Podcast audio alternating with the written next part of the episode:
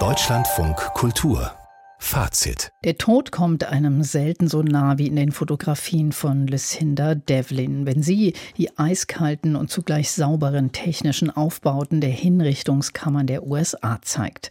Omega Suits heißt die berühmteste Serie der amerikanischen Fotografin aus den 90er Jahren. Später hat sie dann Operationssäle, Diskotheken, Beauty-Salons und Agrarbetriebe in den Blick genommen, aber auch Landschaften. Wie das alles zusammenpasst, das zeigt jetzt eine Ausstellung in der fotografischen Sammlung der SK-Stiftung in Köln. Sabine Oelze war dort und hat bei der Gelegenheit auch Lucinda Devlin getroffen. Ausgerechnet in einem freundlichen Gelb wartet er auf seinen Einsatz, der elektrische Stuhl im US-Gefängnis von Alabama. Sein Spitzname Yellow Mama, gelbe Mama. Die breite Sitzfläche mit den Lehnen rechts und links wirkt, als hätte dieser Tötungsapparat seine Arme weit geöffnet, wären da nicht die Elektrokabel. Das Foto der Hinrichtungszelle von Alabama gehört zu Lucinda Devlins Serie Omega Suites aus den 1990er Jahren. Ein zynischer Titel für einen Ort, an dem Menschen umgebracht werden. The Omega Suites was not my original idea.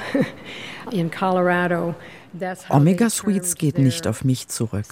In Colorado heißen so die Hinrichtungskammern und die Arrestzellen für Todeskandidaten Omega Suites. Ich war fassungslos, als ich das hörte. Ich konnte es nicht glauben. Ich wusste sofort, dass das der Titel der Serie sein müsste. Omega Suites. Zur Serie gehören Fotos von elektrischen Stühlen, Injektionstischen, Gaskammern und galgenartigen Hängeständern. Vier der fünf gängigen Hinrichtungsmethoden der USA. Eine ausgeklügelte Maschinerie des Tötens, die ihre eigenen Apparaturen hervorbringt. Lucinda Devlins Blick ist distanziert, nüchtern und gerade deswegen fällt jedes Detail ins Auge. Die Gaskammer in Nevada sieht auf den ersten Blick aus wie eine Schiffskabine. Die elektrischen Stühle erinnern an Entwürfe der niederländischen Destyle-Gruppe. Menschen sind auf den Fotografien nicht zu sehen, und doch handeln sie nur von ihnen von Menschen, die töten, sich solche bestialischen Apparaturen ausdenken und von Menschen, die dabei sterben. I think it was ultimately maybe 23 states ich habe in 23 von 36 Staaten, in denen es Hinrichtungen gibt, fotografiert. Ich wollte auch die anderen fotografieren, aber ich wurde abgewiesen. Kalifornien und Florida zum Beispiel ließen mich nicht rein. Zurzeit sind es noch 27 Staaten, die hinrichten. Es sind also weniger geworden. In den 90ern war die Zeit mit den meisten Hinrichtungen.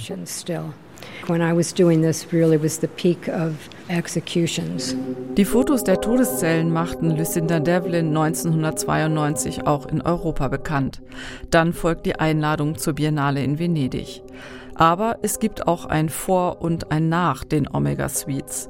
Zum ersten Mal in Deutschland zeigt die fotografische Sammlung der SK-Stiftung in Köln das komplette Werk der 75-Jährigen und zeichnet mit mehr als 100 Fotografien die Entwicklung der New Color-Fotografin nach. Farbfotografie galt in den 1970ern noch als kommerzielle Auftragsarbeit. Photographers had been working in color, non-commercial, but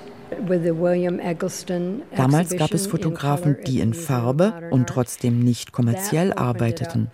Aber erst mit der Ausstellung des berühmten Fotografen William Eggleston im Museum of Modern Art mit Farbfotos wurde es salonfähig. Denn wenn das Museum of Modern Art diese Aufnahmen in Farbe als Kunst ausstellt, muss es ja Kunst sein. So setzte sich das durch. Ich habe dann 1976 mit der Farbfotografie begonnen. Exploration in color. Die Farben springen ins Auge. Schwülstiges Rot hat die Velourtapete in einer Striptease-Bar. Schummriges Rotbraun dominiert das Ambiente einer Diskothek. Pleasure Dome, Vergnügungstempel heißt diese frühe Serie.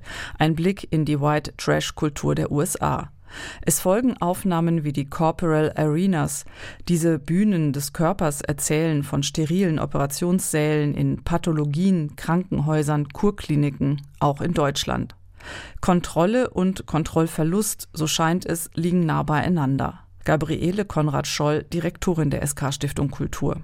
Diese Ausstellung gibt Anstoß dazu, darüber nachzudenken, wo wir leben, wie wir diesen Lebensraum eben auch gestalten, wie wir Einfluss nehmen, wie wir ganz grundsätzlich mit der Kreatur umgehen, nicht nur mit dem Menschen, sondern auch mit dem Tier. Denn auch dazu gibt es eine Serie, die sogenannten Habitats, wo sie dann eben in Zoogehegen zum Beispiel fotografiert hat. Lucinda Devlins Fotos fangen die Menschen ein, ohne sie zu zeigen.